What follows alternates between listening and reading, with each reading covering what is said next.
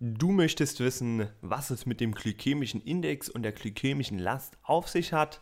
Dann höre jetzt zu.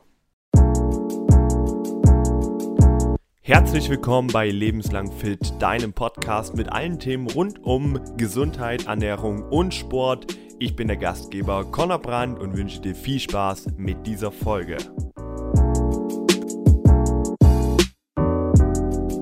Herzlich willkommen zur neuen Folge von Fit in 300 Sekunden, wo ich dir kurz und knapp einige Gesundheitsthemen mit auf den Weg gebe in der Zeit, wo wir alle zu Hause bleiben müssen, dass du dich so ein bisschen informieren kannst und die Zeit vielleicht ein klein wenig schneller verfliegt und du auch ein paar neue Informationen hast, mit denen du dann fit in die nächsten Monate starten kannst, wenn die Krise vorbei ist. Heute soll es, wie du vielleicht im Titel gelesen oder im Intro gehört hast, um den glykämischen Index gehen. Etwas, das man sehr, sehr oft hört, wo ich aber das Gefühl habe, dass viele noch nicht ganz verstanden haben, worum es da überhaupt geht. Kommen wir erstmal zur Startdefinition. Der glykämische Index zeigt, wie sich ein Lebensmittel auf den Blutzuckerspiegel auswirkt und wie schnell Zucker ins Blut gelangt. Das bedeutet, der glykämische Index gibt dir einfach nur einen Überblick darüber, wie schnell ein Lebens- oder die Kohlenhydrate eines Lebensmittels, der Zucker von dem Lebensmittel in deinem Blut ist. Und das ist ja nicht unbedingt gut, wenn der Zucker sehr, sehr schnell im Blut ist, nicht immer gut. Denn ein hoher glykämischer Index gibt quasi an, dass die Kohlenhydrate eines Lebensmittels schnell im Blut sind.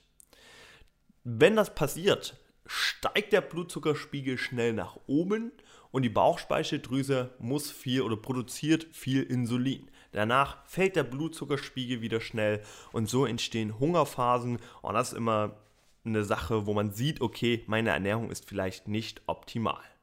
Ein niedriger glykämischer Index bewirkt quasi das Umgekehrte. Also nicht komplett das Umgekehrte, sondern die Kohlenhydrate werden einfach langsamer peu à peu ins Blut gebracht vom Körper, weil ein Lebensmittel mehr Arbeit äh, verlangt, um aufgespaltet zu werden. Beispielsweise ein Löffel Einfachzucker ist schnell im Blut und ein Apfel, die Fructose darin, die enthalten ist, die Kohlenhydrate, die sind langsamer, kommen die ins Blut und lassen den Blutzuckerspiegel langsamer steigen.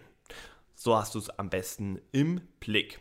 Wieso nimmt man jetzt also nicht den glykämischen Index als Hauptkriterium und seine Lebensmittel auszuwählen. Man könnte ja dann durch den Supermarkt gehen, überall steht der glykämische Indexwert, ich weiß, was ist zu wenig, was ist zu hoch und danach nehme ich meine Lebensmittel zu mir.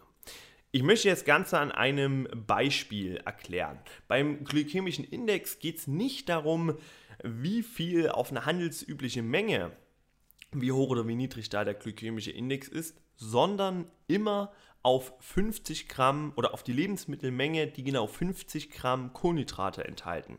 Klingt ganz schön wirr. Ich gebe dir ein Beispiel. Der glykämische Index von Möhren liegt bei 49. Aber um überhaupt 50 Gramm Kohlenhydrate über Möhren aufzunehmen, müsstest du 670 Gramm Möhren essen. Und das ist ja überhaupt nicht realistisch. Deswegen gibt es die glykämische Last. Und die glykämische Last gibt einfach den glykämischen Index auf eine handelsübliche Menge ein, an.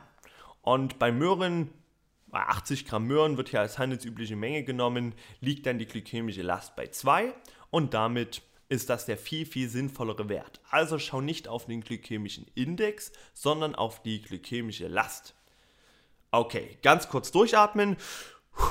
Die glykämische Last gibt einfach den glykämischen Index bei handelsüblichen Mengen an. Das ist alles, was du wissen musst. Alles andere sind nur Hintergrundinfos. Merke, was noch wichtig ist, ein glykämischer Index oder eine glykämische Last unter 10 sind immer niedrig oder als niedrig zu werten, bis 20 in einem mittleren Wert und ab 20 sind sie zu hoch. So kannst du das ein bisschen einstufen und wie ich dir vielleicht ähm, verständlich machen konnte, ein hoher glykämischer Index ist nicht immer unbedingt schlecht. Aber ein niedriger glykämischer Index auch nicht immer unbedingt gut. Warum? Denn viele Lebensmittel, die einen niedrigen glykämischen Index haben, sind trotzdem nicht gut. Das heißt zum Beispiel rotes Fleisch, wenn du das in Unmengen zu dir nimmst, hast du viel negatives Fett, Transfettsäuren und es hat aber einen niedrigen glykämischen Index. Deswegen kann man das hier nicht als Hauptkriterium nehmen. Ich hoffe, ich konnte dir das Ganze etwas verständlich und sinnvoll einordnen. Und ich hoffe, du sitzt gerade zu Hause auf der Couch und bist nicht draußen unterwegs. Und ich hoffe, so überstehst du die Ausgangsbeschränkungen etwas besser. Außer natürlich, du hast einen Beruf, der jetzt richtig gefragt ist. Dann von mir viel Durchhaltevermögen und danke, danke, dass es euch gibt. Bis dahin viel, viel Spaß. Vertreibt dir die Zeit mit meinen Homeworkouts, die du auf Instagram findest. Alles in den Show Notes verlinkt. Und wir hören uns morgen. Mach's gut und ciao.